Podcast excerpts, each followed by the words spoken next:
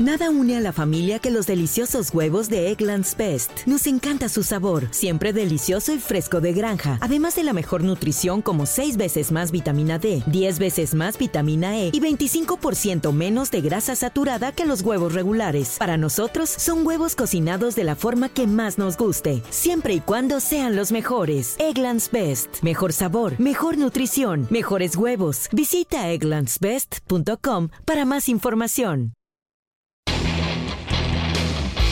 Ciudadanos Informados, informando. Este es el podcast de Iñaki Manero, 88.9 Noticias. Información que sirve. Tráfico y clima cada 15 minutos. Y vamos a platicar, vamos a platicar con una persona que escribió un libro que yo creo que se ha convertido en fundamental para poder entender la mente de un adolescente, sobre todo cuando empezamos, cuando empezamos en esta zona del cerebro que no está madura, esta zona de las adicciones y cómo se puede caer en una de ellas desde edades muy tempranas y a veces, como padres de familia, ni cuenta nos damos. Quiero saludar a, mi querida amiga Regina Curi, consejera en adicciones y especialista en prevención, intervención en crisis, conducta de riesgo y además, además atleta de altísimo rendimiento. ¿Cómo estás? ¿Cómo estás, Regina? Gusto saludarte. Muy bien, y tú, muchísimas gracias por el espacio y saludo a todo tu auditorio con mucho gusto. Oye, eh, 2012, ¿no? Fue cuando, cuando publicaste la primera edición de Girando en un Tacón. En el 2006. 2006, sí es cierto. Oye, eh, yo, yo, me estaba adornando en el 2012, no, no, te entrevisté en el 2006. Sí, es cierto. Éramos, éramos jóvenes, Iñaki. Éramos jóvenes. seguimos siendo jóvenes, seguimos siendo jóvenes. Oye, eh, estás, entonces ahorita estás con una reedición de Girando en un Tacón. Así es, fíjate que retomé el texto que hice en ese momento. me, me, puse a ver qué había el día de hoy para pues para seguir con esta lucha de prevenir y de alertar a los padres y madres de familia y a, los adolescentes. Y pues, ¿qué, crees que me encontré? Que no había nada, ¿no? Entonces dije, pues, voy a, reeditar girando en un tacón para eh, llegar a un público más joven, porque recuerdas que la otra edición pues era mucho más enfocado a los padres de familia. En esta nueva edición ilustrada, ¿no? Ilustrada genialmente por Triana Parera, eh, me ayudó a recontar mi historia y aparte a insertar información eh, que se va despegando o más bien se va mostrando durante la historia, durante el relato, acerca de cada, cada droga, eh, qué, qué efectos tiene el alcohol, por qué no fumar en la adolescencia, y eh, de tal manera que las personas que están leyendo el libro se van encontrando información formal de lo que están leyendo, o sea, que no se tengan que ir a Google o a buscar en Internet o a nada, sino que estén pegados en el libro donde van a encontrar, o donde está más bien, toda la información que necesitan saber, ¿no? Para, para prevenir, o si ya están viviendo un problema de uso o abuso de sustancias, pues poderlo detener. Oye, entonces estás facilitando el camino. Eh, eh, eh, lo estás haciendo, esta reedición es mucho más didáctica que la anterior, entonces. Así es, es, mucho más didáctica. Aparte, las mismas ilustraciones hacen más dinámica la, la, historia.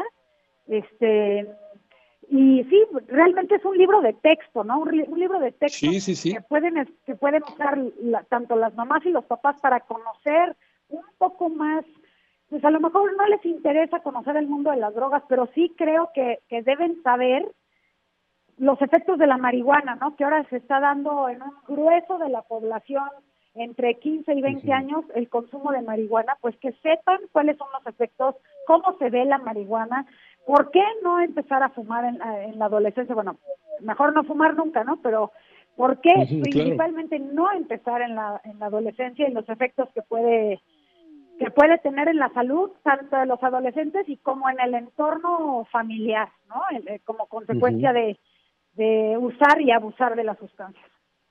Sí, lo platicábamos eh, al inicio del programa, porque hay una parte de fisiología, hay una parte en tu cerebro que a esa edad no está madura para poder resistir las adicciones, por eso, por eso es, es en la adolescencia, en la infancia, en la adolescencia, cuando por lo general caemos en las adicciones. Oye, Regina, ¿qué has aprendido de 2006 para acá?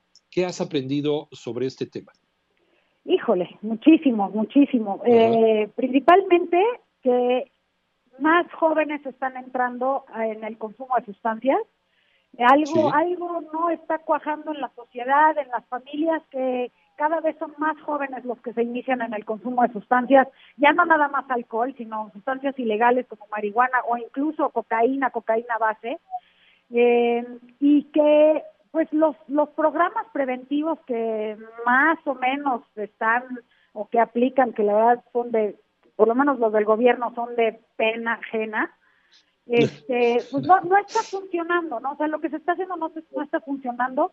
Creo en esta, en estos años que he estudiado, que he trabajado con, tanto con madres y padres de familia como con adolescentes, creo que hay un gran vacío existencial en la adolescencia que no se está sabiendo llenar y pues el, principal o la principal eh, rubro que tiene que haber es la información, ¿no? O sea, que la gente tenga la información de lo que está metiéndose en el cuerpo, este, y por qué están empezando tan chicos. O sea, el problema no es experimentar, Iñaki, el problema no es hacerlo por curiosidad, eso cualquiera, a cualquiera le puede pasar. El problema es que cada vez están habiendo más consecuencias y en vez de que las consecuencias escarmienten o detengan el consumo, lo están pues es como si no pasara nada, ¿no? Entonces, ¿qué está pasando en la adolescencia? Que están buscando sentirse bien a través del consumo de sustancias, a pesar de las consecuencias muchas veces fatales que, se pueden dar, ¿no? Sabemos que la principal causa de muerte por accidente tiene que ver con el alcohol, está relacionada con el alcohol en jóvenes de 15 a 25 años. Sí. Entonces estamos hablando de una crisis pues bastante tremenda que no se está sabiendo abordar. Pues, hay un cambio generacional, hay un cambio generacional eh, entre los millennials y la generación que viene ahora. ¿Cómo viene esta generación con respecto a el, descubrimiento de sí mismo? Entonces dices que hay un gran vacío existencial y además hay, ciertas circunstancias como que eh, ya, no hay, ya no hay nadie más en casa, porque si antes la estructura de la familia era papá, mamá, hijos, no sé cómo las conocimos los de generaciones anteriores, ahora hay nada más mamá o nada más papá, eh, o, ninguno de los dos, porque los dos están trabajando y a lo mejor llegan tardísimo y ni siquiera los ven despiertos. Eso también influye en esta falta de dirección que tiene esta generación para eh, este descubrimiento y esta discusión sobre el mundo de las drogas. es que justo lo, justo lo acabas de decir, ¿no? Las condiciones de vida han cambiado muchísimo en 10, 15 años. Eh, como bien dices, el papá y la mamá salen a trabajar, los niños o los adolescentes están cada vez más solitos, este, sin algo que haya que haga contrapeso, ¿no? A, esta pues a, la accesibilidad que tienen de información, que eso me parece muy bien, que tienen mucha información positiva y también mucha información negativa, y no tienen una, una dirección o una contención, por decirlo de alguna manera. Por eso creo que aún con las condiciones que, que, bueno, pues a eso nos ha llevado la, situación, ¿no? En el país, aquí en México por, por lo menos, este, creo que es, sigue siendo responsabilidad de los padres estar informados debidamente, porque no, no, como que siempre se les echa la culpa a los adolescentes. Ay, es que no hacen nada, ay, es que no encuentran qué hacer, ay, es que son esto, son otro. Pero no, o sea, realmente la responsabilidad está en las mamás y en los papás, en esta, que eh, digo, no tienen que estar este guardando a los hijos en un, en un búnker, ¿no? Una caja de cristal. Al contrario pero creo que sí es responsabilidad de ellos, pues, eh, poner atención en las dinámicas, poner atención en qué, por ejemplo, tú pregúntale al papá o a la mamá de un adolescente cómo se llaman los hijos, los amigos de su hijo o su hija, y difícilmente te van a saber decir, ¿no? Eh, y, Pero bueno, creo que sí, sí hay que poner énfasis en conocer mejor a los hijos, en generar estilos de vida saludables que no estén siempre relacionados con alcohol, y que los padres y las madres de familia de verdad estén informados de qué son las sustancias, eh, ya no digamos, híjole, la heroína, con que sepan qué es el alcohol y cuáles son los efectos eh, nocivos en la salud de un adolescente por, por beber alcohol. Sabemos también que el primer contacto de un adolescente eh, con el alcohol es en su casa por consentimiento de los padres. Y eso no es el problema, el problema no es que prueben, lo dije anteriormente, no es el probar, es el tener una recompensa positiva, o sea, que estos adolescentes en esta crisis existencial o, o en esta cero contención o como lo quieran llamar, eh, se vuelquen a buscar eh, recompensas positivas o un bienestar emocional en las sustancias. ¿Por qué? Porque las sustancias al fin y al cabo van a alterar el estado de conciencia, van a alterar el, desarrollo correcto de su cerebro.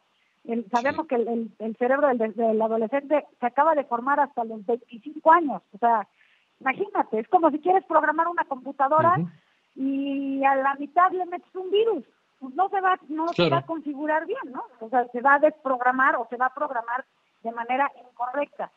Entonces, eh, es muy importante que los papás tengan la información, que no se queden con esta cosa de, ay, es que mis hijos saben más que yo, porque no debería de ser así. Ellos deberían de saber más que los hijos para poderlos guiar y para, por lo menos, darse cuenta si ya se está presentando alguna situación de uso o abuso en la casa.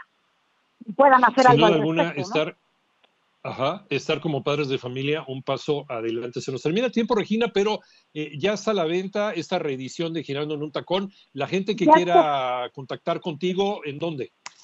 Eh, ya está a la venta en todas las librerías del país y en Amazon y en todos lados.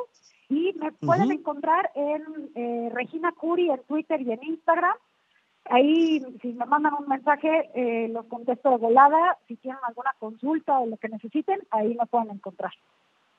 Y siempre contesta Regina. Te agradecemos como siempre, Regina, y, espero que no pase tanto tiempo, ¿no? Para seguir platicando contigo estos temas que son extraordinarios y son muy, muy importantes, sobre todo en estos momentos que estamos viviendo, en el, no solamente en México, sino en el planeta. Gracias, Regina. Un abrazo. Gracias, Iñaki. Un beso.